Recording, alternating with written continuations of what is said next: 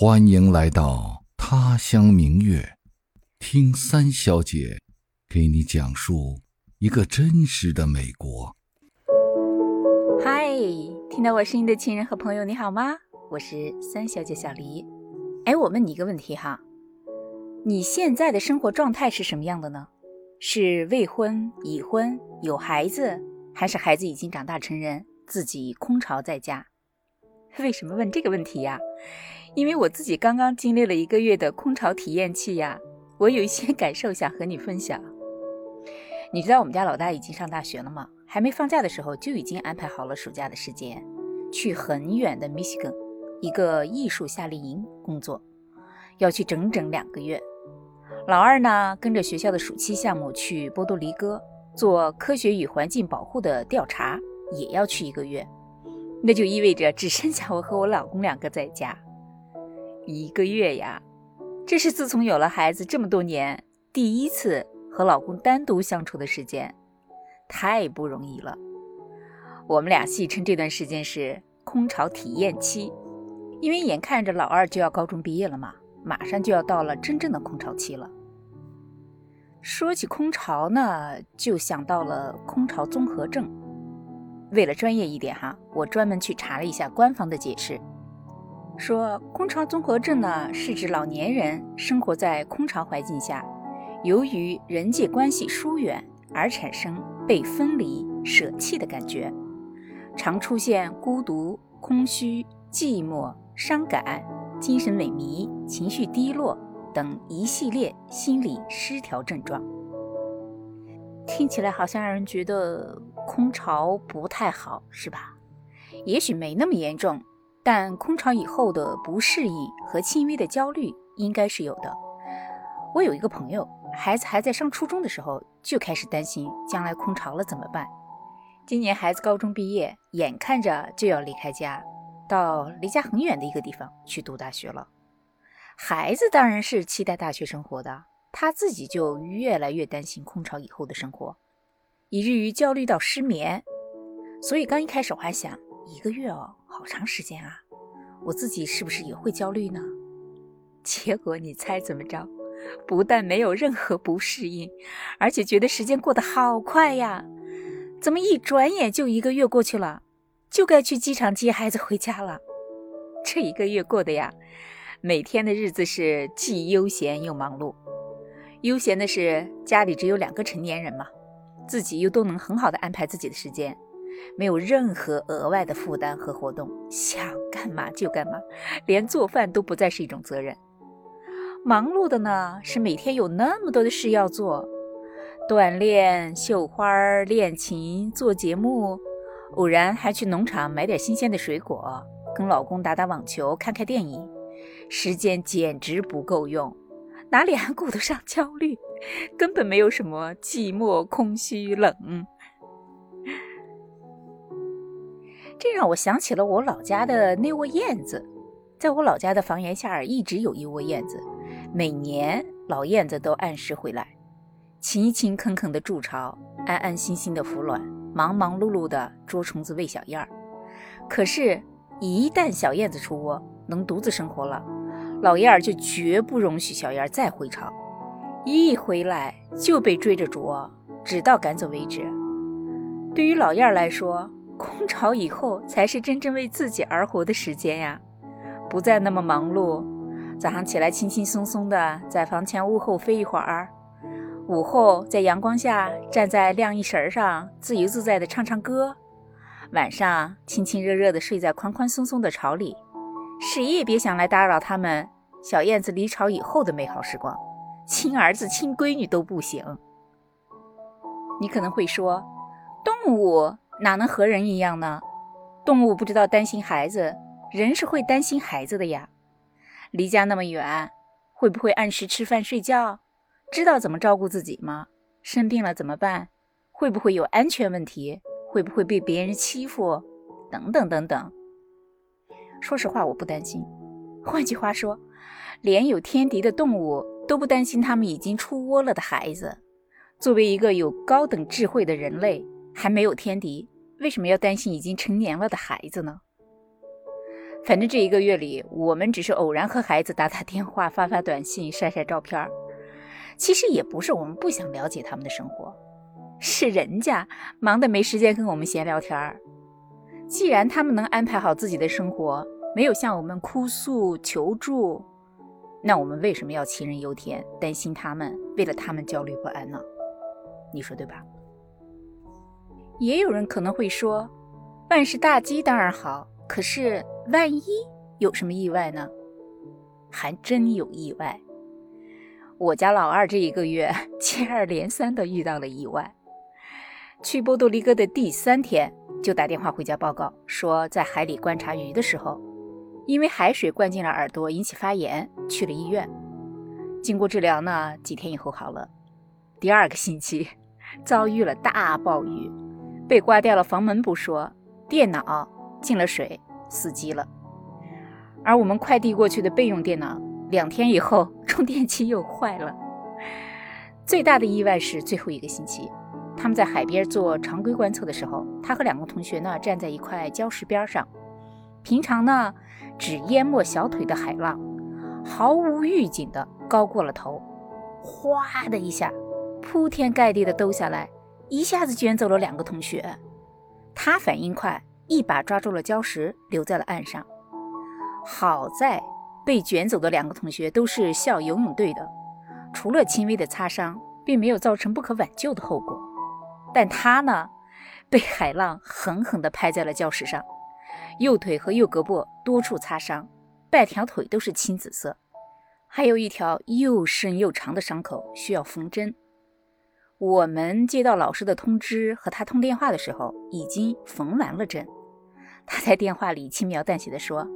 医生已经处理过了，给我说了注意事项，没事儿，不疼，不影响走路，别担心。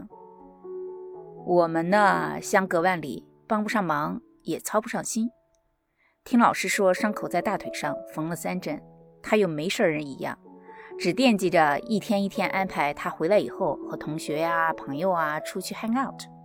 我们也就没多想，只帮他约好了回来以后拆线的医生。平时呢，多发发短信问候一下。回来才知道，他们那座岛上没有正规医院，只有门诊。他的伤口缝得极其的不规范，应该缝十到十二针的伤口，才给缝了三针，而且也只缝了表层。你说我们不担心吗？担心的。但你问我们焦虑吗？那倒没有，因为焦虑没用啊。而且我知道那儿有带队的老师照顾嘛。再说了。我们鞭长莫及，如果一味的担心焦虑，而且把这种情绪传递给孩子，除了加重他的心理负担，还有什么意义呢？孩子就是怕我们担心，连细节都不肯告诉我们，我们又怎么能做让他焦虑的事儿呢？所以呀，我们不但不焦虑，还在电话里笑着调侃他：“哎呦，你的人生又多了一条别人没有的经验呀。”我老公还有点担心会留疤不好看，结果人家老二笑着说：“这有什么呀？身上的伤疤是经历的见证呀！你听一听，这心可真够大的。所以呀，你看，要相信孩子能面对生活中的意外，就像老燕儿相信已经出窝的小燕子已经有能力搏风击雨。”因为只有自己经历过或者验证过的经验，才会真正让孩子成长。父母的经验只是说教而已。再说，担心孩子离家，就像老燕儿不像小燕儿出窝。可是，如果小燕儿不出窝，不独自面对风雨，又怎么锻炼他们的翅膀，来完成跨山越海的迁徙呢？何况，无论是离巢的鸟，还是离家的孩子。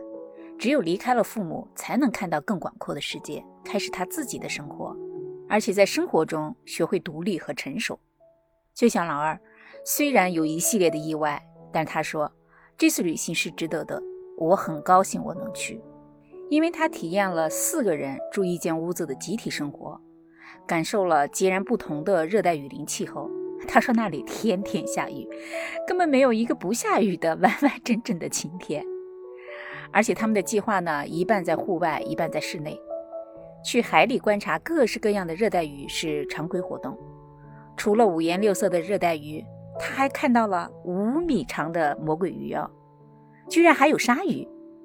我很惊奇的问他：“你们不害怕吗？鲨鱼哎，会吃人的。”他笑着给我科普：“妈，这是 nurse shark，就是护士鲨，人根本不在它的食谱上，好不好？它不会咬人，一点都不会觉得人肉是香的。”每隔一天呢，他们还要去森林里考察，发现了很多以前没有见过的花花草草啊、昆虫啊，甚至还学会了怎么处理毒虫叮咬，因为一个老师被蜈蚣咬了脚腕儿。每天下午，他们还有西班牙语的活动，要用西班牙语写一个故事，还要交四篇调查报告，而且整整一个月哦，他们得自己做一日三餐，自己洗衣服，自己整理内务。所以虽然回来的时候晒得像个煤球，但他在这一个月里的成长，真挺令我惊讶的。记得台湾有名的作家龙应台有一本散文叫《目送》。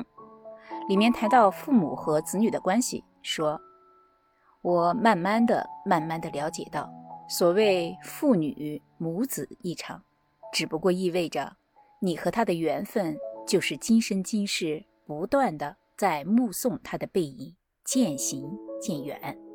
你站立在小路的这一端，看着他逐渐消失在小路转弯的地方，而且他用背影默默告诉你。”不必追。他这段话很有名，被很多人引用过。说起来呢，他和我一样有旅居海外的经历，他孩子的成长和我孩子的成长有相似的背景和环境。但他写这些文字的时候，和我现在的心境大概是不一样的。我没有他那么伤感。我送孩子离开的时候是开心的、放心的、欣慰的，比如这一次，再比如三年以前吧。当时十六岁的老大带着十三岁的老二，在没有大人陪同的情况下，远渡重洋回国探亲。当时我同事就问我说：“哎，他们自己回去，你不担心吗？”我就觉得很奇怪啊。我说他们已经有过很多次的旅行经验，年龄也足够大，自己能照顾自己。再说这边有我送，国内有人接，他们两人中文也都不错，为什么会担心呢？真的，我不担心。很久以前开始，他们外出的行李就都是自己整理了，该注意的事项、随身带的东西、重要的证件等等，都是自己负责自己的。所以我想起龙应台的那句话说：“他用背影默默地告诉你不必追，是不必追啊？为什么要追呢？他们离开我们，离开家去追寻自己的生活，是理所当然的、自然而然的呀，也是我们培养和期望的呀。”我为他们的成长而开心，为他们的独立而自豪，也为自己的空巢而有新的憧憬。他们是小燕子，我们是老燕子，各自有各自的生活和世界，多好啊！而且，无论他们飞得多远，飞得多高，小燕子总会记得自己的来处，每年都会翻山越岭的回到故乡，这就够了。就像我去机场接老二的时候。他一把把我抱起来，转了个圈儿，大声笑着说：“妈妈，我好想家呀！”